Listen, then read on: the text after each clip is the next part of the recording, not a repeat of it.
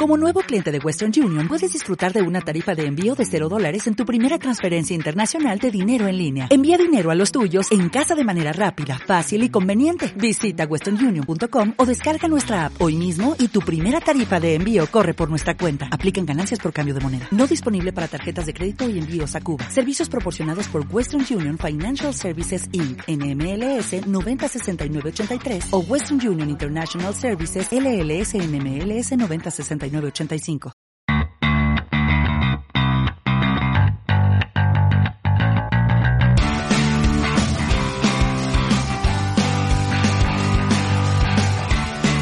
Hola, hola, hola amigos de Generación MMA. Sí, el Finomino ha vuelto a ganar. Por fin tenemos a... Bueno, por fin, Joel Álvarez, tercera victoria en UFC.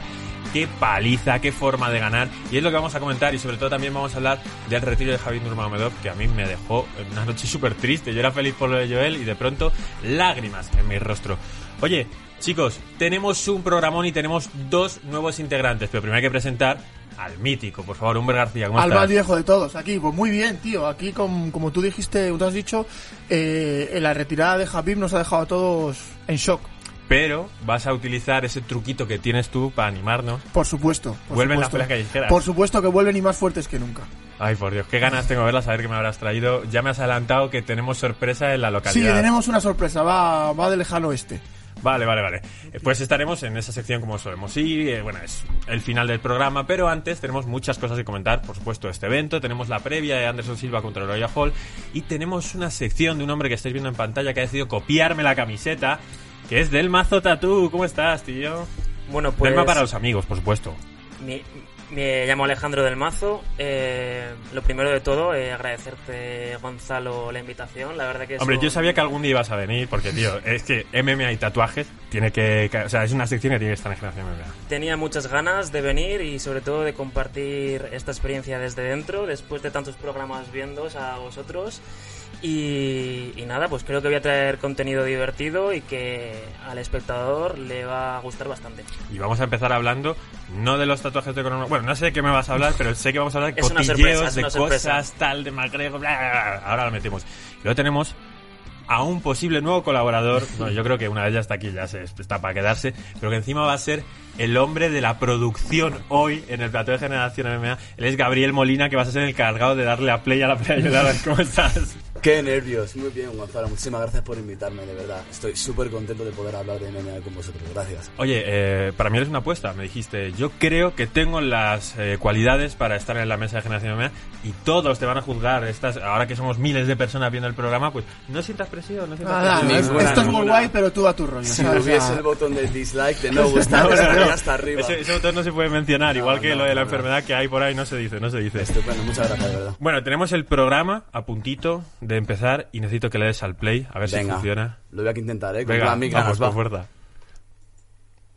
Bien. Empieza, tenemos la pelea de fondo para los seguidores de iBox. Bueno, pues si estáis conduciendo no vais a poder verlo, pero si lo estáis escuchando así, poneros la pelea de fondo que para nosotros ya ha empezado. Ayer, Joel Álvarez consiguió algo que nos dejó boquiabiertos a todos.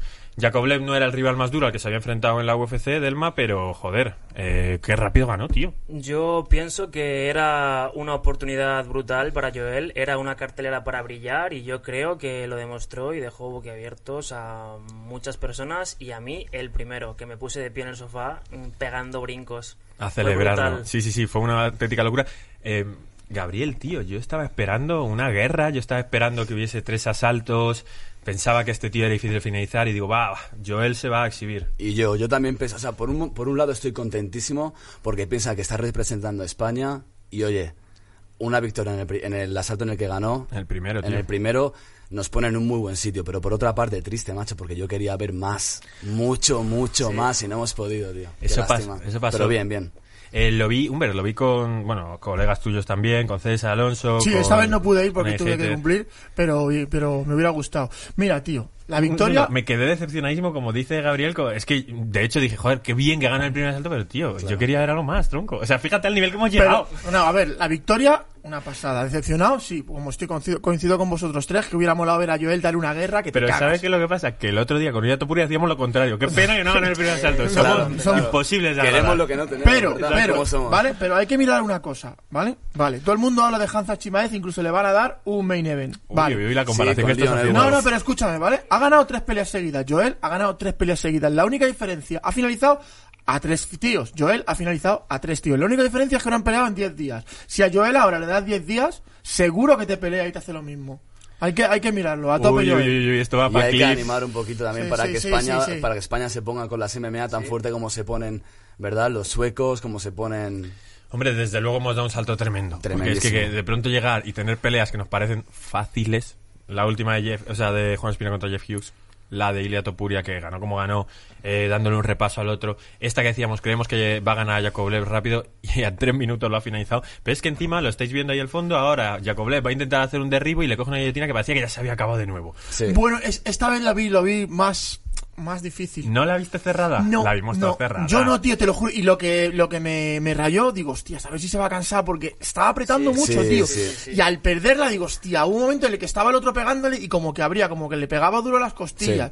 Pero luego la llave de brazo, la, la barra de brazo le hizo de coña. La o sea, empezó fue cogiendo perfecta. por el tobillo Sí, y empezó escalando, su- sí. empezó subiendo las piernas, Sí. escalando. Al ser de piernas tan altas, subió arriba Ahí y la pilló de bien. coña, la pilló perfecta, tío. Y Delman. estuvo mucho tiempo, ¿eh? Como desde cuatro minutos, estuvo casi como 30 segundos intentando cerrar la guillotina, ¿verdad? sí. Oye, Delman, ¿no te recordó al momento de Joe Duffy cuando le intenta Total. hacer el derribo? Total, eh, yo de hecho es que eh, lo pasé mal porque cuando le hace la guillotina yo pensé, no puede ser que esté ocurriendo exactamente lo mismo que con Joe Duffy y por segunda vez consecutiva y casi en el mismo tiempo y en el momento en el que se le escapa eh, yo digo, mm, ha perdido mucha energía, yo te lo Sí, juro pensé que lo estaba pasando mal, pensé que le iba a destrozar y sorprendió de esa manera y fue espectacular. Pero este tipo, o sea, Joel Álvarez es un asesino. O sea, en Es cuanto de pronto suelta no sé qué, empieza a darle esos codazos en la, en la cabeza que tienen que doler una barbaridad. Yo reconozco que nunca me lo he, reci- nunca he recibido uno de esos codazos. Pero eh, lo que es increíble es que haya gente que quiera ir al suelo con Joel cuando ha finalizado 16 de 18 victorias en el suelo de la misma forma, tío. Si le intentas derri- él no te va a intentar derribar, pero si tú lo intentas, pues Parece ahora- que el ruso, el ruso no hizo los deberes, ¿eh? no, no debió estudiar la Intentando pelea. tirarle al suelo. Yo creo que esto no todo es cuestión de técnica, sino como dice su entrenador, Enrique Wasabi, eh, que es el niño talento y yo creo que cada vez estamos viendo que hay madera y que hay una carrera sólida para rato de Joel, sobre todo por lo joven que es. Oye, esa eh, alianza que han hecho Enrique Wasabi para ir a ayudarle con los campamentos a Joel Álvarez, es como todos los conocimientos que tenía Enrique Wasabi de pronto los empieza a absorber. Sí, la verdad que de momento inmejorable. O sea, desde que empezó con él, vamos. ¿Y qué debe tener Joel, tío, para hacer estas finalizaciones? Que a mí lo que me sorprende es que tenga esa capacidad sin ser un cinturón negro contrastado que vaya a naga. es verdad, cerrar es verdad, todo, porque tío. Joel no es, no es cinto negro. Creo que ¿no? tiene el marrón desde hace poco, en plan de. Y el morado, no estoy seguro, pero no lo tenía desde hace más de año y medio. Sí, vamos, por lo pronto ha demostrado que, que se le da bien el, el juego de abajo. Y cada vez que se le pregunta, él vuelve a decir: Yo soy un striker. Lo que pasa es que me llevan abajo y lo Pues menos mal. ¿sabes? Pues menos mal que es un striker. Y Ya ha que así- finalizado y que- 16 tíos, Y ¿sabes? que así siga. Sí, y que sí, así no, siga, desde luego. porque si un tío que es tan versátil y te puede acabar tanto arriba como abajo, garantía. Eso es. Oye, Gabriel, tío. ¿qué tipo de pelea le ves para la siguiente Payoel? Ha dicho que quería Qué descansar, buena. ha dicho que se iba a recuperar de lesiones, Sí. que, que él esperaría, ¿se te ocurre algún nombre? Es de división ligera, es muy complicada. Es que es una, es que es una división muy complicada. Mi corazón le quiere meter entre- en, un top 10, pero Sí, claro, no, vamos a ser realistas. Eh, me encantaría, me encantaría que el, ahora ha firmado un nuevo contrato, ¿verdad? Fi- no, firmará Firmará, ahora. Yo creo que firmó la pelea, eso es la Merecido y foto. merecido. Sí, súper merecido, sí. Eh, no me hagas decir un nombre, pero Vale. ¿puedo decirte un ranking? Venga. Un top 15, va. Me, me encanta, eh, igual me he venido muy arriba, pero me encantaría. Son tres peleas seguidas eh, Finalizando, finalizando, ganando. sólido. Y desde que entró en la UFC, Vale, pero ¿qué problema hay en un top 10? Si el primero que le pusieron era un jodido pepino. Y Ya, lo pero, hizo de pero coña. ese primero no está en el top 15. Sabemos que tiene la No calidad está en el top estarlo, 15 pero no está. porque, pues porque Dios, no sé por qué, pero ese tío tiene la calidad para barrer al 70% de la, de, la, de la división, seguro. Sí, Smagulov es eh, desde luego una piedra para cualquiera. Eh, bueno, si os queda algo por decir de Joel Álvarez, eh, y me encantaría de alguna forma transmitirle todo el amor que sentimos, Eh, pero sí. es que es- hay una pelea tan he hecho esto, lo he transicionado a la guillotina, lo he pasado. No hay mucho que comentar. Aunque no se duche, porque no suda. No se duche. No hace- Que se vaya a casa. Claro, vete a casa directamente. Buah, fenomenal. Contentísimos. Bueno, vamos a hacer una mini pausa para hablar ahora del evento en general y hablar de la retirada de Javier Nurmagomedov. Ni siquiera ponemos música, ponemos una cortina. Vale. Eh, quiero mandar un mensaje a César Alonso de decirle que tras la retirada de, de Javier Nurmagomedov estuve a punto de cambiar la imagen. Me parecía como un homenaje muy bonito a, a Javib. Eh, César, estás peligrando y solo llevas una semana allí. Bueno, ¿qué opináis de, de Elma? ¿Qué opinas de la retirada de Javier Nurmagomedov, tío? ¿Cómo lo viviste? A mí, sinceramente, me impactó mucho porque, sobre todo, mm, pensaba que iba a retirarse en un 30-0. Y Sí, lo había dicho él, ¿no? Me sorprendió muchísimo, pero mm, lo, totalmente respetable. Eh, creo que ha barrido a toda la división y no se le puede pedir más mm, ni de lejos. Gabriel, tío, eh, ¿crees que esa retirada es 100% segura o crees que hay un abismo? Le creo al 100%. De verdad, No, te digo, no me yo digas creo... eso, sí. tío. Yo pienso como él, ¿eh? No. Yo pienso como Yo también. Lo No. siento, Gonzalo. Yo creo macho. igual que él, tío. Me Yo creo que- encantaría deciros que no. Me, o- o- te juro, honestamente, eh, me encantaría deciros que no, pero 28 peleas a ese nivel. Un tío con esa cultura, esa filosofía que tiene, honestamente pienso que dice algo y lo va a hacer. Este no es de palabra, de palabra suelta, ¿me entiendes? Este es un hombre que lo que dice lo cumple. Pues tío, es una lástima. Pues, a sí, la verdad que es una, una, una, una- un fastidio, pero, joder, se lo ha ganado. Si es que aparte luego, yo, te pones en situación, ¿vale? Dices, a ver, como has dicho tú, Delma, ha- ha- he barrido al 70% de la división, o sea, toda la división. Entonces dices tú, yo soy un tío de palabra, vale, ¿quién me va a hacer sombra? ¿Qué es. desafío tengo yo ahora? Súbete, Ferguson. súbete una categoría, ¿qué Ah, con, con Kamaru Usman, que es Con un Kamaru. jodido gorila. Con Kamaru. Fua, no lo sé, tío. No, No lo sé. Escucha, sea. tienes más que, que perder que que ganar. Si tú te retiras ahora, te retiras como un GOAT. Total, O sea, total. eres la hostia. Te retiras... Te- te- tengo algo que decirte. Yo creo que se retira sin llegar al nivel de John Jones, a pesar de haber hecho No, una cosa no, a ver, evidentemente no tiene el nivel de John Jones. John Jones ha defendido más veces el título que él, ¿sabes? También tengo argumentos para decirte lo contrario, que sí lo tiene. Vale, pero John Jones también ha tenido bata- batallas en el ring, que él no ha tenido. Bueno, porque John Jones, recordemos, la, la de la primera con Gustafsson, tremendo, ba- Sí. tremenda batalla. Eh, con eh, Dominic Reyes, tremenda batalla. Con DC, la última Bueno. casi le gana. Buena batalla. Es un tío que, que se ha ganado el de, de ser el mejor de todos los la tiempos. primera es la que casi le gana. La La, segunda... La del bueno, Haiki, creo que es la la Haiki que es la Haiki. segunda. La segunda, ¿no? Sí. Vale, perfecto. Pues esa. Es un tío que ha dado batallas también en, en, en campeonatos, o sea, en defensas del título. Javi Vesques simplemente es una pisonadora, una máquina de picar carne. Entra gente, persona que entra con él, persona que arrasa. No, si es que no, si es que no ha sangrado, Es verdad, tío. no la han marcado. No, lo, lo, lo más que ha pasado, dicen que ahora en esta pelea se rompió el pie. Dijeron que, se había, que había ido con el pie roto. sí. Con el pie roto, si va con el pie normal, pues te pega hasta el jeque allí. o Pero sea. esa es que todo el mundo tiene sí. Pero es una puta bestia, tío. Yo, yo voy a opinar algo sobre este tema y yo creo que no se retira por una cuestión de que haya barrido toda la división, que también, aunque le faltase un Tony Ferguson y quizás alguien más, yo creo que es una cuestión eh, moral y personal y de que le hizo una promesa a su madre de que no iba a volver a pelear y sobre todo él esta, esta vez en este campamento eh, y lo ha demostrado en el pesaje y en la forma de subir al octágono.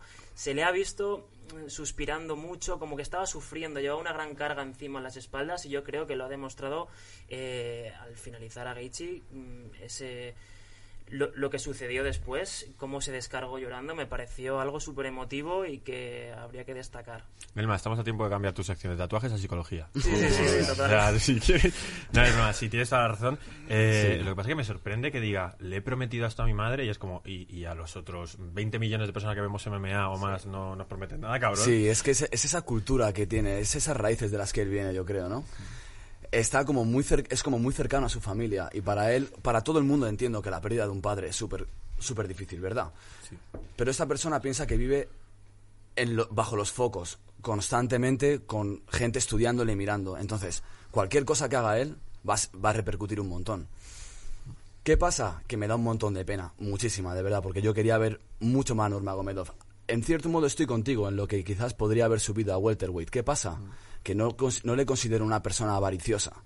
Considero que es una persona Sí, no- no muy tiene- noble, muy sensata y él sabe que es el número uno pam- libra por libra Que lo pidió incluso, dijo. Lo por pidió favor, y hasta el donde- martes ponerme como uno por uno, aunque sea hoy. Se la ¿sabes? van a dar, ¿no? Yo creo que sí. Sí, yo creo que sí. O sea, bueno, ha escrito Dana White un, un Twitter diciendo que él co- le consideraba el, pa- el libra por libra mejor peleador y luego el otro matchmaker, ¿cómo se llama?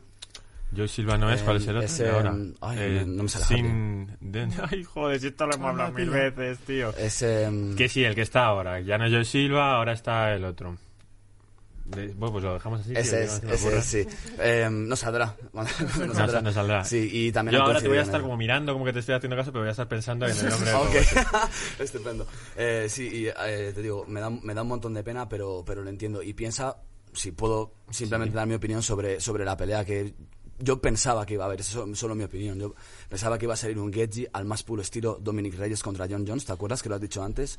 Iba a salir súper violento, súper agresivo, sin, falta- sin respeto ninguno. ¿Y no te pareció?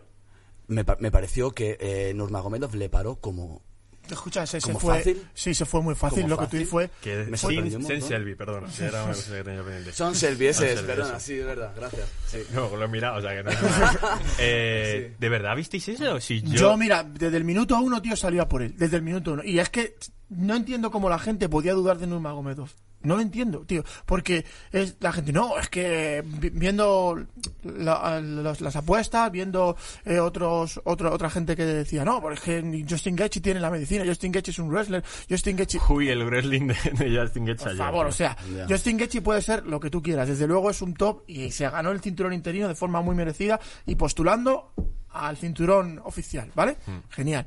Justin Gaethje de 100 peleas, 100 pierde con Khabib Nurmagomedov. ¿Qué creían? ¿Que no le iba a derribar?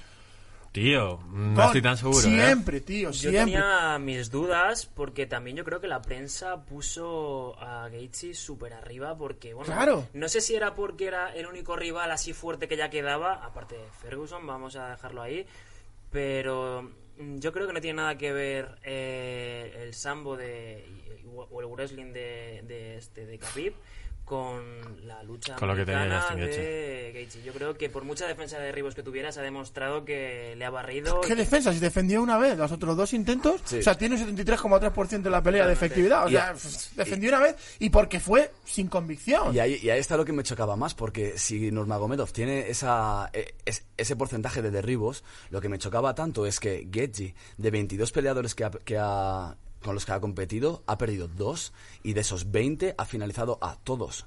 A todos. Yo decía, es que este se lo va a comer. Tiene nada que perder, mucho que ganar. Se lo va a comer. Pero perdí dinero. perdí dinero y, y- y- y- y un montón de ilusión. Pero la pierdo con mucho gusto porque de verdad considero si antes tenía a Nurmagomedov en un nivel muy alto, Gonzalo, ahora lo tengo en un nivel mucho más alto, de verdad lo digo, ¿eh? Ya, pero por eso se Sí, va, tío. No quiero que se vaya, Es tronco. que le- es de admirar, para mí, ¿eh? Honestamente. Tíos, pues yo de verdad que, o sea, ahora me vais a criticar y seguro que los de los comentarios también, le doy el primer asalto a Justin Gaethje. Yo no, tío. Yo también. Yo no. ¿Por qué? Porque golpeo. pero vamos a ver. Mira, Eh, vale. Un, ¿Cuántas veces le golpeó en la cabeza, tío? ¿cuál- ¿Cómo le pero la pierna igual, esa? pero que tienen que ser golpes de poder. Pero sí, claro que eran golpes de poder. Pero si ni siquiera Sí, cambiaba la mirada, de la tío, cabeza, pero si ni cambiaba la mirada, Claro que sí, tío, giraba bueno. Yo creo de verdad, yo, eh, eh, o sea, un asalto, le das un asalto a Gaethje, vale, te lo concedo, más golpes de poder, vale, con un derribo y casi una finalización, que le faltó tiempo en el, primer primero. asalto. Bueno, estaba bloqueado, Joder. sabía que era poco tiempo. ¿Sabes lo que vale, ¿sabes lo que duele una- un, un bíceps slicer de esos? ¿No te lo han hecho nunca? No, no sé, me lo Pues, habrás hecho- hostias, me lo vas a hacer tú en una clase o Te lo prometo, o sea, eso es ¿Tú crees que si doloroso. dura un, peli- un pelín más ese... Ah, ese- Sí, sí, si quedan 20 Seguro. segundos más, Ah, claro, pero no quedaban. Y aparte, Eso es. hay que ver, como yo lo entiendo, ¿vale? Por como lo que tú has dicho. La gente le dio un montón de hype a Gaethje. Este dijo, me lo voy a comer. O sea, no voy, no, le tiró y no le pegó, ¿eh? Dijo, te voy a finalizar, te voy a hacer que palmes, ¿sabes? Para demostrar mi superioridad. Vale, tío, pero de verdad en ese primer asalto no ves un momento de locura que le entran manos a Javib, que se pone a perseguir a Getche y no le coge. Pero, mir- el, vale. ¿Qué pasó al final del primer asalto cuando se fue? Le dijo a Trevor Whitman, no puedo, no, ten- Sí, no, no, no tengo el ritmo. Claro, o sea, se no puedo él. correr. Me dijo, no puedo pararle. O sea, está, de hecho, cuando vea, está tomando bocanal de aire, Y está no, y asfixiado. no habíamos entrado ni siquiera en los rounds de campeonato. Nada. O sea, imagínate si esa Nada. peleaba a la distancia. Me hubiera encantado verla, te lo juro. Cuando empieza el segundo asalto se acaba la pelea porque ya está desfogado y Javib hace lo que hace Javib. Y encima le hacen derribo y le reba muy fácilmente, la Sí, tío, es que... Ahora, ahora también la transición que hace, Eh, perfecta, o sea, a nivel Preciosa. mundial. O sea, parecía Limpita, cero limpita. o resistencia. sea, eso es increíble. O sea, te derribo, haces una resistencia, cojo la la espalda, de la espalda a la montada y de la montada al triángulo. y te finalizo, tío. Y le coge la pierna después brutal, de una tío. patada. Yo quiero Nivel destacar- altísimo. Claro. Yo quiero destacar un momento en el que yo creo que Gaethje comete un gran error y es que cuando le tiene eh, agarrado el cuello con las piernas, él, yo no sé si por el hambre de victoria, por el momento, él comete el error de levantar a Khabib con su cuerpo. Y eso hace que, bueno, lo hizo yo creo que para luego al bajar con la propia energía, le da con el codo en la cara. Y yo creo que eso a Khabib eh, le hace pensar que, mm, o sea, que que esto tienes, ¿no? Pues ahora te voy a apretar más. Y yo creo que al final... No, yo creo que iba a apretar desde el primer momento a sacarle el brazo y De, de hecho, palmea. para eh, cerrarla. palmea antes de que el árbitro la El árbitro eso. palmea antes de que. sí, el árbitro. Y eso veo. que el árbitro era Goddard, creo que era. No, era Jason Herzog. Ah, bueno, El me equivoqué. Pues eh, eh, eh, la- él palmea y el árbitro no le ve y se duerme. Y dormir a un peleador pro con un la triángulo es difícil, ¿eh? O sea. Y, sí, en, y en cuatro segundos o sí, tres. sí, sí, por eso. O sea, la presión que le tuvo que hacer, ese tío es una puta prensa Me llama hidráulica. muchísimo la atención lo que dijo Gaethje al final en la entrevista. Dice que prefiere haber perdido por sumisión Sí, porque así no- por lo menos no tiene lesiones. daño cerebral. Digo, pero, Y fue o sea, pelear. ¿qué nivel? O sea, co- pienso que este tío, su, su carta de presentaciones, esto es un combate violento, ¿no? Como dicen muchos de ellos. Bueno, pues yo soy el más violento. ¿Qué, qué- qué más queréis, no? Eso es, ayer coqueteamos con la posibilidad de que si Justin Gaethje no tiene rival porque McGregor se pega con Poirier, me gustaría verle pegarse con más Vidal por el título de Badesma de Faca. Hola, qué bueno, macho. Sería muy guay. Es una pelea muy Hostia, loca. qué guay. Pues yo creo que Masvidal No le da una paliza importante. Mira lo que le hizo a Tony Ferguson, tío. Pero Tony, escúchame, Tony Ferguson no es de Masvidal. Masvidal, ¿cuántas veces? Tony Ferguson no es más Vidal después de lo que ha hecho Tony Ferguson, tío, Perfecto, antes de pero escúchame, vale. Tony Ferguson es un tarao. ¿Vale? Vale, sí, Es un eso no hay duda. Es un tarao. Tienes que ver cómo entrena el degenerado, que lo- luego se- no me he roto la pierna eh, con pisando un cable. Pero si estás pegándole patas a un poste, es un normal, no te vas a romper la pierna, ya que vale, pero Masvidal es un tío que va para adelante y yo creo que pega más fuerte que Tony Y es Ferguson. Y es bastante No, más sí, es más bastante grande. más grande. sí, Habría que buscar más. un peso de alguna forma. Pero Masvidal también ha, pegado, ha peleado en los pesos ligeros. Masvidal ha tenido victorias eh, dudosas antes de esta racha increíble que Sí, ha tenido. eso sí. Pero, ¿sabes qué le pasa? Que si fuera más inteligente, o sea, si, si sigue la estrategia de Trevor Whitman, igual si, si va al tú por tú con un pegador, lo que le pasó con Dustin Poirier, lo que le pasó con Eddie Álvarez, si vas al tú por tú, eh, Pero acuérdate de lo que le pasaba, tío. Eh, Justin Gaethje, hay muchas fotos de él con gafas, con cara de tontito. Justin Gaethje no veía nada y medía la- las distancias con los low kicks para ver o sea, el rival. tenías a un tío peleando pues sin un ojo también, es que... Sí, sí, sí. Pues se hizo la operación y dijo, soy imbécil.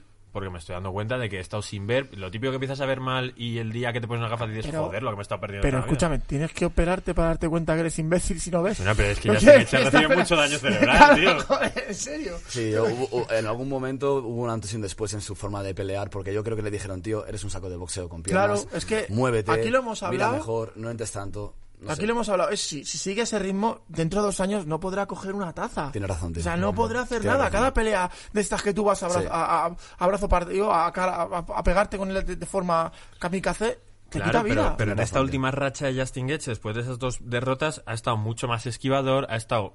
O sea, se le ha visto el cambiador, ¿no? Ha, ha acabado los asaltos, a las peleas en el primer asalto siempre. Creo que ha cambiado su forma de pelear. Y ayer simplemente pues necesita utilizar todo su tanque de energía para aguantarle un asalto a Javi. Y él estaba dispuesto, seguramente, ¿verdad? Sí. Oye, es que tenemos más cosas que comentar. Eh, tema, eh, ¿lo consideráis el mejor de todos los tiempos a Javib? Sí, no, ¿por qué? Yo creo que el mejor de todos los tiempos es John Jones. Yo opino igual, creo que se le podría considerar el mejor luchador de peso ligero de todos los tiempos. Sí. Eso indudable. Ahí sí. Sí, Ahí sí. Porque BJ Penn no puede defender eso ya. Eso que podría haber sido su... ¿A quién metes tú más? No me digas tu top, pero ¿hay alguno que sea mejor que Javi para ti? No, sinceramente para mí Nurmagomedov es el mejor, literalmente. Sí. Y ya no solo por lo que ha conseguido profesionalmente, sino porque como se le ve una persona tan noble con principios, para mí número uno, sin duda. Y, por ejemplo, ¿no veis mejor la racha? O sea, se retira con 13 victorias en UFC, ¿no veis mejor lo de que hizo Anderson Silva, que fueron 16, todas las defensas que hizo de título, aunque ahora este, ahora hablaremos de él, el pobrecito lleva una racha muy mala. Yo sinceramente co- coloco todavía a Jones por encima y San Pierre estaría ahí, ahí. Lo que sí que le doy a Javier Nurmagomedov es que nunca nadie le ha hecho estar a punto de perder una pelea. Eso es. Y a todos los demás sí. Cierto. Sí, evidentemente, sí, tienes razón. Bueno, eh, ¿qué os parece si hablamos un poco de otras peleas? Eh, por ejemplo, Eh, Cutelaba, que se las prometía muy felices contra Ankalaev este, no, no me Pues acuerdo ahora vas y te haces el, el cabra otra vez y el monger. Ya verás, para que te la peguen otra vez. Ahora que, que, que, que tengas más dudas. Tremendo piñazo le pegó. Sí, sí, sí. O sea- Ya, dos knockdowns le hizo. Sí, antes sí, de- o sea, para que diga que no, que empieza a pensar que la, la patada se la pegó de verdad. O sea, Sí, no, que estaba de sí, no, verdad, que sí. no estaba haciendo el cafre, que, que, que le hizo daño de verdad. O sea, le fulminó. Eh, más peleas, eh, Volkov, el Dark Horse que llamamos nosotros. ¿Qué te pareció su pelea? Lo definió con ese, con ese puntapié en la, en la tripa, no sé si fue el hígado donde le dio, pero es que fue como un aguijonazo, ¡pum! y con eso le sirvió. Ni, Y, ni siquiera tuvo que pegarle luego mucho, ya el árbitro vio que se había acabado la sí, pelea. sí, y a lo mejor choca, estuve viendo la pelea con unos amigos Mm. y, y les chocó mucho la reacción de Walt Harris, porque era como, vale, vale, vale, vale, vale, vale, además lo vimos en el fin de semana anterior, ¿verdad? Con una de las peleadoras, no me acuerdo quién era. Sí, con la que se peleó con Jessica Andrade. Justo, sí, perdona, con Jessica Andrade, eh, Chokeigan, ¿puede ser? Sí, creo que sí, Keklin No, no, Chokeigan, sí, ¿no? ella. Puede ser, sí. Creo que era ella. Pues eh, a mis amigos les chocó mucho que, que un golpe que no parece tan voluminoso hiciese tanto daño. A tus amigos nunca le han pegado en el hígado, ¿no? Vale. Entonces, un golpecito tan así, tan, tan, tan agudo, ¡pam! Es que te frena. Escucha, no, Claro. no lo aguanta nadie. No le aguanta nadie. Confía en mí, que además yo soy zurdo y voy con el hígado por delante y algo sé de esto. Pupita. Bueno, y por supuesto tenemos una pelea que era para definir un contendiente al cinturón de Israel Adesanya. Israel Adesanya lo dijo muy claro. Eh, si Jared Cannonier consigue ganar a Robert Whittaker, será el siguiente en la lista. No sé si tiene ganas de hacer esa revancha contra Robert Whittaker, pero en teoría es lo que toca. Eh, bueno, ¿qué os pareció? Yo quiero destacar eh, lo primero que el físico de Cannonier era espectacular. Yo mm, siempre he sido más de Whitaker, mm, pero solamente por ver ese físico yo ya estaba diciendo es que no puedo apostar por Whitaker, pero creo que volvió a su versión antigua o por lo menos está cerca de hacerlo y creo que puede dar buena guerra de Sania. Sí, ojalá volver a ver esa revancha, aunque parece que, claro, Adesanya está buscando peleas contra todo lo top. Por ejemplo, lo decíamos, que si quiere alguna vez ser campeón de peso semicompleto, la más, mejor que contra Jan Blakovic no lo va a tener en su vida. ¿sabes? Eh, me sorprendió con lo poquito que trabajó Whittaker sin tener un montón de recursos, le funcionó muy bien. Un jab pesado, que, que se vio mucho, eh, las combinaciones 1-2 clásicas, muy bien las patadas esas altas con las que al final, bueno, llega a hacer un knockdown a Jared Cannonier. Yo creo que estuvo muy superior. Sí, No, no hubo. Yo. No hubo, no hubo rival. Y es que el problema que, que tuvo Whittaker contra Saña es que creo que fue que fue a por la pelea. Fue al tú por tú con él, porque Romero no fue por la pelea, aguantó los cinco asaltos. Igual, si le das a Desanya que tenga que buscar la pelea, tienes la- el chance de pegarle tú otro golpe. Si vas al tú por tú a Desanya lo que hablamos, te puede pegar por mil sitios. Y creo lo que has dicho tú, que Whittaker ha recuperado otra vez el Whittaker de antes, ¿sabes? Yo le vi muy superior. Hubo un momento al final del tercer asalto que digo, ahora perderá. Y vamos, mañana quedaré como cagancho en la mano. ¿no? Pero bueno. Una cosa que me sorprendió mucho es, eh, sabiendo la fuerza física que tiene Jared Cannonier, me sorprendió un montón la, lo baja que tenía las manos Whittaker, ¿verdad? Sí, bueno, pero es como ese movimiento que suele hacer Sí, él. No llega al point fight, pero tiene así algo de dentro sí, tal. sí, y yo decía, bueno, eh, un tío que viene de los pesos pesados, como conecta una mano limpia, le va a hacer mucha pupa. Así que que levante las manos, pero eso me dio a entender que tiene una confianza en el trabajo que ha hecho, ah, vamos, brutal, brutal. Oye, me encantaría seguir hablando de esto, pero tenemos tres secciones todavía. Claro. Además, hay que sortear una camiseta. Así que esto ha sido el resumen de UFC 254. Estamos eh, deseando que nos diga Javi que esto es una broma, que ahí en Dagestán era el Día de los Inocentes o algo. Qué buena. Bueno, vamos a ver un pequeño análisis y una pequeña previa de la pelea que tenemos la semana que viene, ese Uriah Hall contra Anderson Silva. Hasta ahora. Yeah.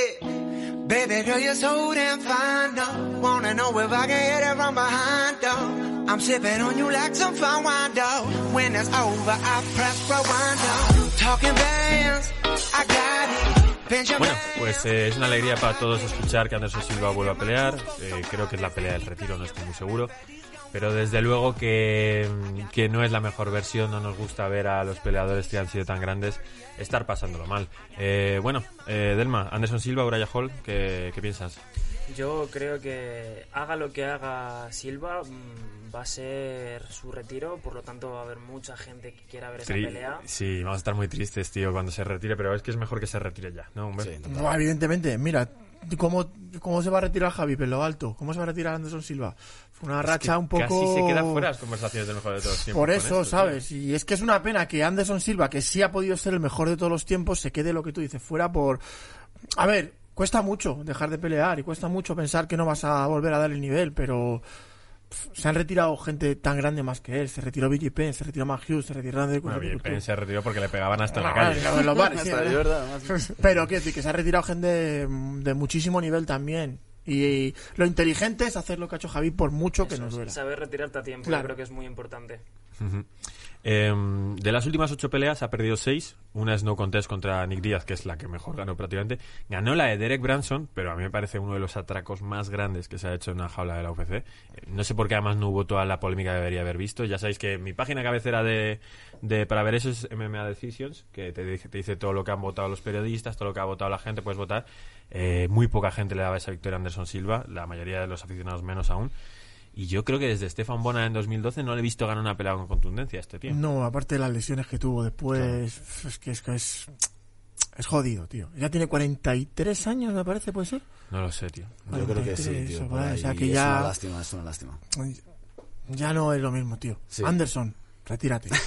Desde aquí te lo pedimos. tío. Sí, y además, no sé, negocios aparte, no consigo entender la, no consigo entender dónde va Anderson, Anderson Silva peleando con Hall. Es que no, lo- no lo llego a entender. No, no llego a entender ni que peguen para, es que no, Bu- Bueno, a mí yo creo que es como que eh, a- cuando Uriah Hall entra en el TUF y pierde la final contra Kelvin Gastelum, la gente estaba flipando con Uriah Hall. Cierto, Decían sí. que iba a ser una bomba, así.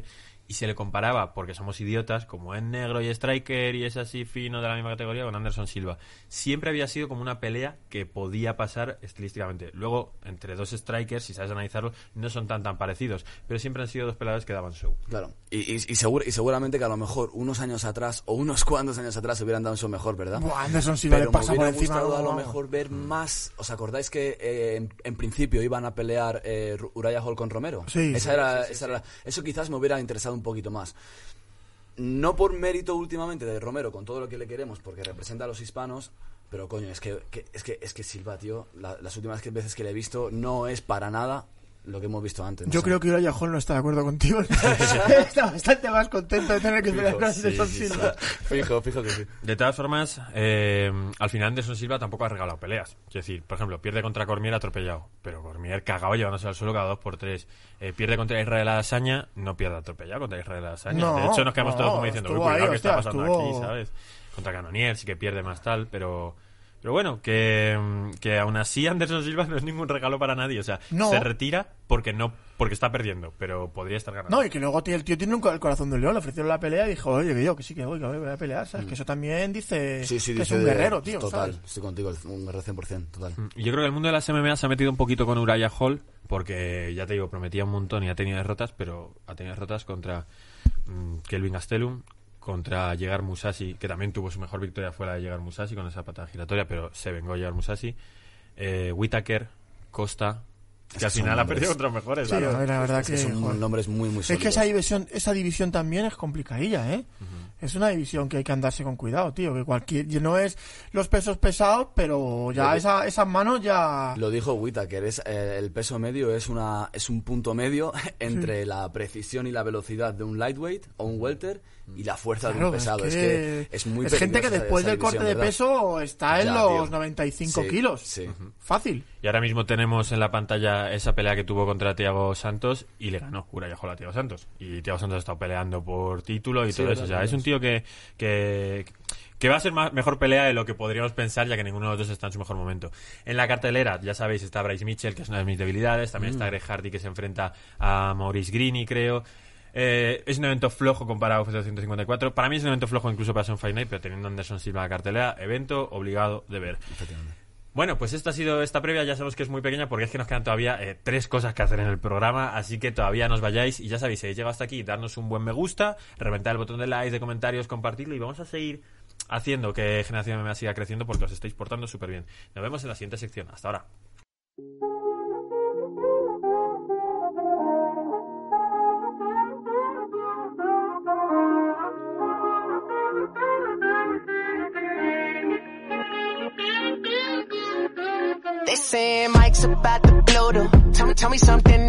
Bueno, pues me alegra muchísimo eh, poder hablar. Es que ya tengo una apuesta por esta cosa.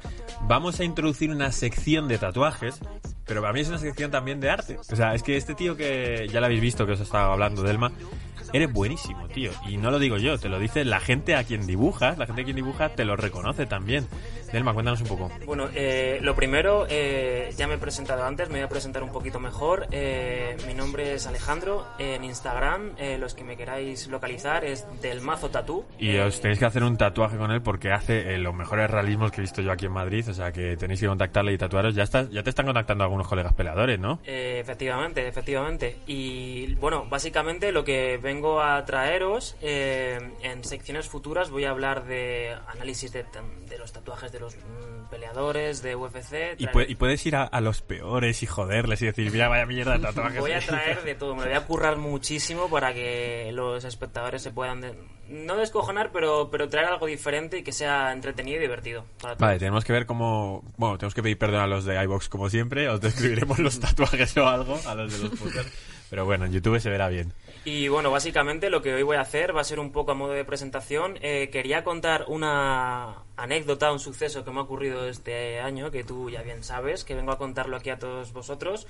Y bueno, pues dentro del año de mierda que ha sido para todo el mundo, a mí me ha, me ocurrido algo que a nivel eh, profesional y personal ha sido brutal. eh, y es mm, básicamente que hice un dibujo en la cuarentena, estuvimos todos los todos los Sí, tatuadores sí. encerrados y el Pe- resto del mundo. Pero tienes, hay que contar primero que te has convertido en maestro Pokémon. Eh, bueno, sí, eso es una coña que tenemos eh, Gonzalo y yo. Y bueno, básicamente es que yo empecé con un objetivo que creo que era bastante difícil, a veces no me lo quería ni yo mismo. eh, y yo me puse ese- esa misión y fue, voy a hacer un dibujo de Conor McGregor. Mi objetivo era un simple like.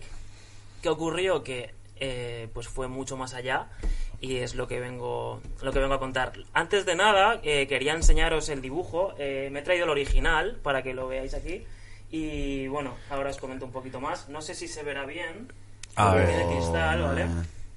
Ahí está. Está guapísimo, Qué tío. bestia. Puta tío. pasada, tío.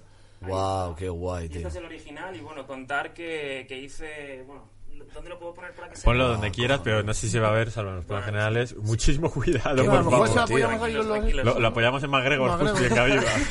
Qué bonito. Bueno, eh, quería destacar que el que quiera verlo al detalle, eh, en mi Instagram, lo recalco, del mazo tatú, ahí tenéis vídeos, eh, fotos. y que lo puede comprar también. Efectivamente, ahora mismo, bueno, hice una primera tirada que enseguida voló y volveré... Oh, qué guapo que es. brutal, brutal, tío, Se ve, wow. ¿no? Qué chulo. Y volveré a sacar eh, copias eh, para que todo el que quiera pues pueda tener la suya.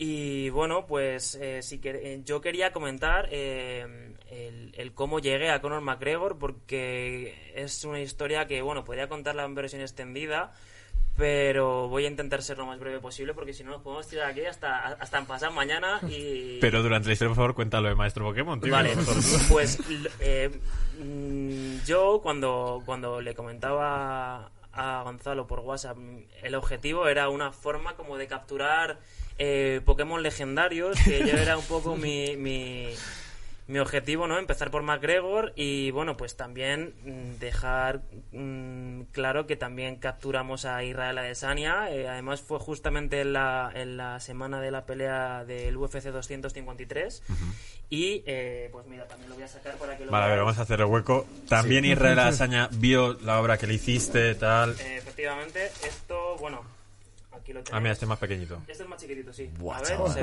ve, jodida se ve. foto, tío. Es que es ¿Se una foto, tío, Ahí bestial. está. Este igual, lo podéis ver en el Instagram eh, al detalle, ¿vale? Y bueno, esto pues lo vamos a dejar por aquí. Venga, a ver si te lo puedo llevar un poco a este lado. ¿Te ayudo por aquí? Sí, cógelo, vale. A ver si así lo pueden, Joder, lo Y- pueden ver. Qué pasada, tío, qué bestia, macho, qué Y talentazo. bueno, pues la verdad que que yo antes de nada quiero dejar un mensaje eh, a la gente porque esto pues puede ser un para, para seguidores míos o gente que haya visto Se viene la sección de psicología, Sí, sí, totalmente. Y además me lo vengo eh, preparando mucho. Esto, quería dejar un mensaje que, que- que puede ser eh, bastante motivador y yo eh, quería dejar claro que si alguien te dice que no puedes conseguir algo, no le creas. O sea, todo se puede conseguir con eh, muchas ganas y, y con mucha precisión en tu objetivo. Y aquí está la prueba. Y ahora voy a contaros cómo llegué a, a Conor. ¡Bravo! Vamos. talentazo, ¿eh? De verdad. Eso sí, te, me te ha faltado decir muchas ganas eh, y talento. Porque Bueno, yo igual dibujo esto y me sale... ¿sabes? Me da un dislike, no creo, ¿sabes? Pues eh, eh, la historia está en que ahora viene un poco eh, la, la historia que podría ser más graciosa y es eh, lo primero que hice, eh, la, la- el primer objetivo que, que- que me puse fue hacer una lista de, de asesino en serie porque es que metí eh, los Instagrams eh, de incluso del hijo pequeño, de bueno, el, sí, el, el único niño que tiene. Tiene Bueno, un ahora tiene Instagram. dos, ¿no? Sí, sí, sí. Tiene una niña y un niño, creo, pero es que el niño tiene Instagram. Entonces yo me, me metí en el Instagram de McGregor y, y vi a la gente a la que él seguía y pues me apunté los nombres de los compañeros de equipo, de la mujer, del padre, de las hermanas y dije, pues voy a enviarles la foto eh, a cada uno de ellos por si suena la flauta y a lo mejor dijeran, hostia, qué guapo, vamos a enseñárselo a McGregor.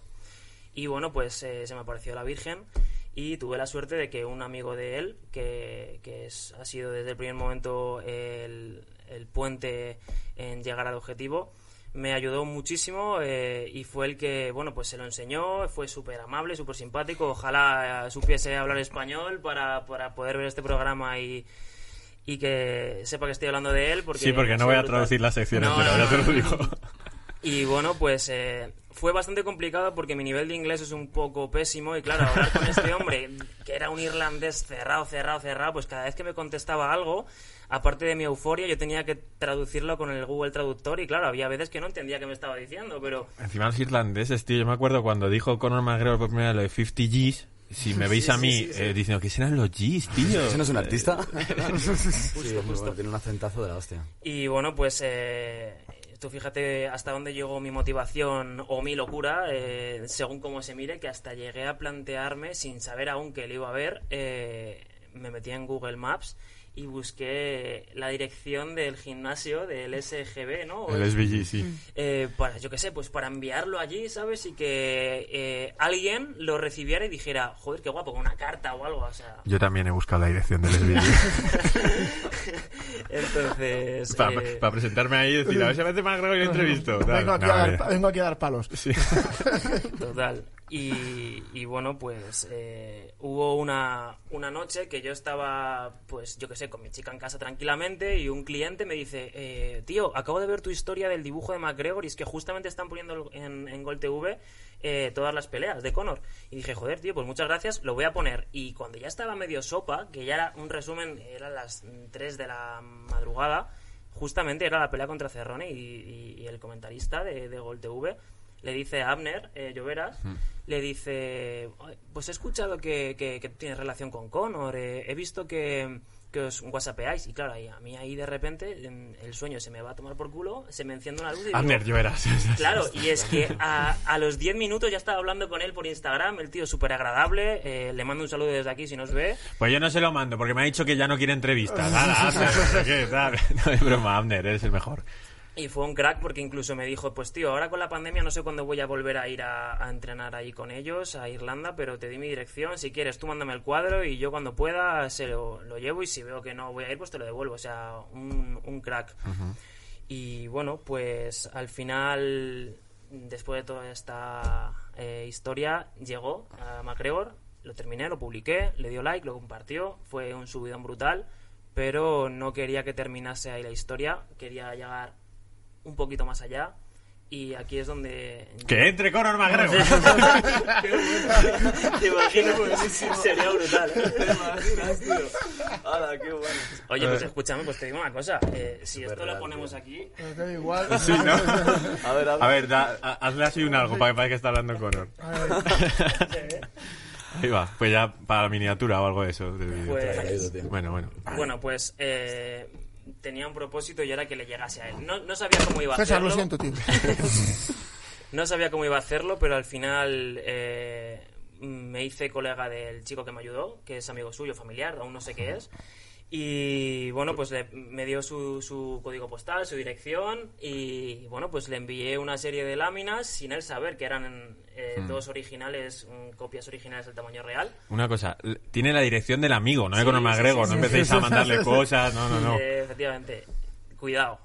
Y, y la historia que bueno, pues al final pues el hombre lo recibió, recibió los dibujos, eh, el tío flipó, lo subió en historia, lo compartió McGregor de nuevo. ¿Qué ocurre? Que aquí viene eh, mi desesperación de varios, diría meses incluso, y meses, porque yo creo que esto le llegó en verano y hasta hace muy poquito no, no, no se lo dio, porque McGregor entre que estaba retirado, que se fue de vacaciones. A que- Mónaco, que estuvo ahí varias Sí, sí. semanas. Y una noche de sorpresa, pues bueno, pues eh, me pasaron la foto que la podéis ver en Instagram, que la Y que la podemos ver ahora mismo en pantalla, porque a ver, yo lo edito y lo pongo aquí. Y bueno, pues ahí está el colega eh, que sale con MacGregor. El único problema es que pues parece más MacGregor el colega que MacGregor porque se, se quitó la barba, el pelo y el colega es el que parece MacGregor. A los que no le conocéis mucho es el rapado, ¿vale? MacGregor es el rapado. Hombre, si están aquí, le tiene que conocer. Seguro. Y bueno, pues eh, eso fue la historia de, de, de Conor, que la verdad que, que- que estoy súper contento de cerrar el ciclo contándolo aquí en el templo de la información de las MMA en España. Eh, ya por fin termino de contar esta historia 25 veces todos los días a todos mis clientes. Aquí se acabó, ¿vale? Cualquiera que me pregunte, le voy a pasar el enlace para que vea este vídeo y ya está. Joder. Qué guay, tío. Tío, pues al final no vamos a hablar ni de a quién más conoces de los McGregor, ni de lo que pasó con cierto jugador de la NBA, ni tal, no sé, cuántos. Eh, a mí lo de los tops de tatuaje y tal me parece la hostia. Pero si tienes esos cotillos y vamos capturando otros Pokémon, lo vamos sacando. Pues bueno, eh, hace poquito eh, estuve eh, de baja en casa y, y, lógicamente tenía yo el gusanillo de dibujar de nuevo, porque este dibujo lo hice en marzo más o menos. Y tenía tiempo, tenía unos 10 días y me, me puse un objetivo claro de capturar otro Pokémon y era Israel Adesanya. En este caso, pues eh, podía parecer un poquito más fácil, pero está creciendo mucho, es muy mediático, que si sale en la portada del videojuego de la PlayStation. Justamente venía del hype de la pelea contra eh, Costa, sí. Y bueno, pues eh, terminé el dibujo una semana después, creo, de la pelea. Y bueno, pues esto fue mucho más fácil porque, él, aparte por los seguidores que tiene, que eran menos, eh, él se. La pelea creo que fue. Mm, varios compañeros de equipo eh, pelearon en esa, en esa cartelera. Y bueno, pues era tan fácil como ver fotos etiquetadas y pues se, se veían a todos los compañeros con él. Y bueno, pues hice un poco lo mismo que con la lista negra que hice con la familia de Conor, pero con ellos y eso fue muy fácil llegar a él. Dijeron, wow, increíble tal, pum, se lo enviaron y enseguida a las horas Israel Adesanya lo, le dio like, lo compartió y además puso un epic así bien grande que la verdad que fue brutal ese día. Pues porque no lo ha visto, porque lo ha visto en foto, que eso todavía tal, pero el día que lo vea en persona, ¿se lo mandarás a algún compañero o al gimnasio o algo de eso? Pues a ver, ¿sabes qué ocurre? Que eh, lo he pensado, pero entre que estábamos de confinamiento, que no pude ir a hacer las fotocopias o las impresiones correspondientes, que hay gente que me ha pedido que se iba a hacer copias, evidentemente haré. Eh, y ya veré si lo envío a Nueva Zelanda, porque igual el envío me sale un poco. bastón, ¿sabes? tío. ¿Y Porque sabes- no es como enviarlo a Irlanda, ¿sabes? Y sabes también que creo que con lo de Magro era tan grande que hiciste tal amistad que luego le podías decir, coge, te lo envío y se lo enseñas. Eh, Aquí tienes que volver a hacer una amistad con alguien. Sí, sí, sí. Bueno, de momento el, eh, el siguiente paso, la verdad que tengo yo la, la espinita de ver eh, a quién podríamos eh, capturar. Yo creo que más Vidal tengo yo la espinita porque además que es un peleador que está muy fuerte ahora mismo a nivel mediático, que me gusta muchísimo y que aparte, esto parece una tontería, pero habla español. Sí, y uy. eso es eh, un gran punto a favor. Yo ya tengo el contacto de Más Vidal, así que se lo pasamos. Venga, estupendo, pues Así que- eh, siguiente objetivo. Y si alguno de los espectadores tiene algún tipo de idea que pueda estar guay, lo ponéis por los comentarios. Venga, perfecto. Pues oye, muy buena primera sección. Eh, te seguimos teniendo en la mesa y ahora vamos a ir con lo que más opiniones divide en Generación MMA, pero que a mí me encanta por lo tanto se queda. La pelea callejera. Vamos a esa sección. Vamos por ello.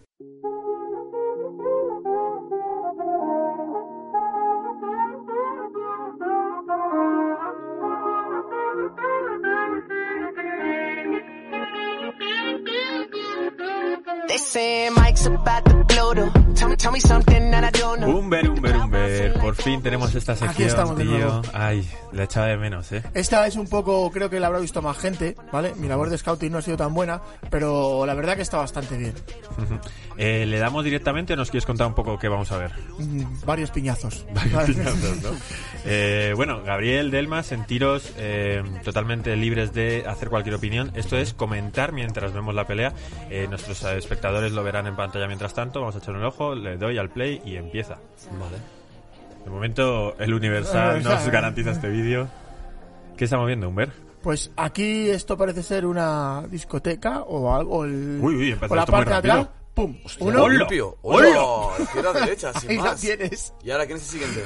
Pues me parece a mí que ninguno, porque Pues yo ya visto lo está. visto, dirá, cualquiera le pega al energúmeno este para que Pero, nos dejen. pero se le han encarado, ¿no? Sí, estaban como discutiendo con él y le les, va- les da un par de piñas. El tío tiene una mano que, Yo no sé cómo de borrachos iban los otros, pero es que este tío ¿sabes? ha sido, vamos, un cirujano. Pero a ver, ahora me imagino que el Universal nos está enfocando Sí. como cómo había empezado la pelea, tal.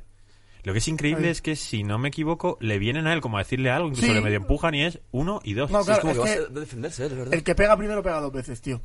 A ver, a ver, pero no, ¿sabes si...? A ver, mira, ahí. Pumba, Uno, izquierda, derecha, ya dos. está, El sin otro hace el pensar. amago de pegar, de chutarle una patada, pero este le da y dice, vamos. Se quedan los Vamos, dos se igual, quedan- ¿eh? Sí, sí, sí. Yo El- creo que los otros iban con los que se han... ¡Hala! ¿Qué hay más? ¿Pero esto qué es? ¡Oh! No. Que les ha quedado Eh, pues bonito, ese tío. aguantaba, ese tiene buena mandíbula, sí, sí, ¿eh? ese es de los días, yo creo, Es ¿eh? el más viral de allí, de, Rusia. Cuánta tensión, chaval. Pero para tener tanta tensión, Gabriel, ¿te parece normal que luego está como pasando de todo? Vamos a volver a Sí, verlo. ¿verdad? Luego como... tan- tan no espera que le vayan a dar un navajazo por detrás, y eso que es Rusia, ¿sabes? Vamos a ponerlo de nuevo. Estaría guay un BMF entre este hombre y más Vidal. Eso te Sí, digo, sí. ¿eh? Sería, vamos. A ver, a ver, vamos menos a ver esta parte de los caos. Que ya te digo, yo creo que el otro, dices lo de quien pega primero pega dos veces, pero yo creo que aquí le hace un ataque. así, eh, Sí, Ay, mira, ¡Bum! toma, es que, que limpito, ¿eh? Le Pum, sin más. tieso. Va a la cumbamba, a la, a la mandíbula y vamos, les deja tiesos. Luego Pero- él mira ahí desafiante diciendo, ¿alguien quiere más? pero fíjate que el segundo KO no tiene mucha base tampoco. Está como, sí se ha Sí, puesto en está- base para pegar, Porque pero le, está pe- dando un le saltito. pega así, le pega como hacia una, atrás, ¿no? Un poco. como una patada le quiere pegar y le pilla y vamos, cae fulminado. Oye, pues nos has dado classic eh, conflicto de discoteca. Esto podría ser. Madrid, ¿sabes? La zona de Santiago Bernabéu. Bueno, eso... eso... Santiago Bernabéu, tío, ¿cómo se nota que tienes no, pasta, claro. tío? Venga. No, no, no, vale, te voy a decir otra cosa. La cubierta de Leganés, por ejemplo. Ah, ah, ahí que sí, ahí Eh, la conozco. Un saludo a los que han currado conmigo allí. Que vamos, que hemos tenido de estas varias. Vale, pues vemos ese último conflicto otra vez. Pum. ¿Lo ves, tío? Ah, le da una patada y la ha movido un poco. le da una, el otro hace como que le quiere pegar una patada y este le sacude. Y ahora a ver a quién es el que le Ya da. llega el gallito. ¿Y tú qué pasa? Uno. Toma, también No, hay. ese ha sido un bofetón. Homer, ese no se cansa. Tiene ¿eh? Bueno, bueno, macho. Pues esta sección nunca defrauda. Ahora vamos a hacer un pequeño cambio eh, y volvemos para sortear la camiseta de Joel Álvarez. Ya sabéis, eh, primero que el que ganó la camiseta de Iliato Puria se ponga en contacto con nosotros por Instagram o por Twitter porque es que al final se va a quedar Dani de hater y no quiere darle un regalo gratis a de hater. Eh, y segundo, ya, o sea, la sorteamos tanto por Instagram y por Twitter y era si ganaba por sumisión se lo llevaban las de Twitter, si ganaban eh, por KOTKO se lo llevaban los de los de Instagram. Así que nada, afortunados los de Twitter, vamos a hacer ese sorteo. Dadme un segundo. A ver, estamos grabando la pantalla, o sea, la estáis viendo en este preciso momento. Eh, va a pasar lo de siempre. Los sorteos aquí en Generación MMA, aunque se acusa de que sea solo yo, es el espíritu del programa el que me hace hacer sorteos de forma cutre. No tienen trampa ni cartón. De hecho, está en la mesa el que creó este espíritu de trampas y fue cuando el mazo tatu ganó. Porque te llamas el mazo tatu siempre, tío, Delma. Bueno, queda bien, queda bien, es buena Bueno, publicidad. Cuando, cuando Delma ganó la camiseta que lleva ahora mismo. Entonces, no hay trampa, ¿no? O sea, esto, hemos dicho que, por ejemplo, Gabriel Molina, el hombre que tengo a mi izquierda, también participó en el sorteo. Si le toca a él, no se la voy a dar. Tranquilo, no pasa nada.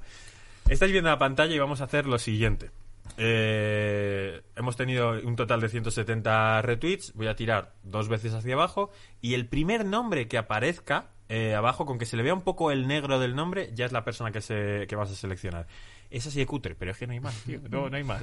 Eh, hoy me he metido en una página de sorteos y te decía, el primer sorteo es gratuito. Pero claro, iba a tener que estar en medio del programa configurando como que... Da igual, venga, vamos a hacer. es igual. Venga, a ver. la A ver. una. Uy, me quiero pasar mucho. Y dos. DMA, no me des la turra, pone que también me sigue, así que vamos a ver, le hacemos un poco de publicidad a este chico. Pues nada, pues DMA, te llevas esta super... Eh, ¿Qué estoy sorteando? Ah, la camiseta. La camiseta de Jazz Lions. Además, tremenda camiseta esa, tío. Es brutal, ¿eh? La estáis viendo ahora cuando habla Humber, la camiseta de Jazz Lion, que la ha sacado el equipo eh, con el que entrena prácticamente eh, Joel Álvarez. Es un tremendo camisetón. Y nada, te la llevas, DMA. Eh, ponte en contacto con nosotros. Nosotros también nos pondremos en contacto contigo, pero que, que, por favor, hacednos caso cuando ganéis un sorteo, que cuesta mucho conseguir este tipo de camiseta. Esta camiseta creo que está valorada en un total de 25 euros. Entonces, nada, te la llevas. Te... Y esta ha sido Generación MMA, chicos. ¿Cómo os lo habéis pasado? Los nuevos, sobre todo. Pues la verdad que ha sido un auténtico placer y sobre todo poder conocerlo desde dentro, después de tantas veces viendo programas, al fin poder estar aquí. Un placer. Y muchísimas gracias, Gonzalo. volverás, ¿no? Con la Hombre, sección. por supuesto, por supuesto. Gabriel, ¿tú vas a volver o no vas a volver? Depende de ti. Yo sí, 100%. Vale, Depende de perfecto. Pues tenemos de que ellos, decir claro. que a Gabriel le hemos traído sin que se preparase nada. En principio iba a conocernos, no sé qué. Se ha venido y lo ha hecho de lujo, así que también volverás. Mil gracias, tío, de verdad. Mil gracias a vosotros también. Y bueno, tú, Humber, no. Yo estoy amargado, tío. Estoy amargado, tío. Estoy de coña, sí, claro. Bueno, pues nada, esto ha sido el Generación MMA de hoy. La semana que viene, ¿con qué vuelvo? No, no tenemos ninguna gran decisión. Bueno, bueno, bueno. Pues vienen personas que son interesantes, personas que ya han venido aquí. Ya veréis eh, otro programa como siempre. Y muchísimas gracias por estar dando tanto calor a la tercera temporada de Generación MMA. Nos vemos la semana que viene. Hasta luego.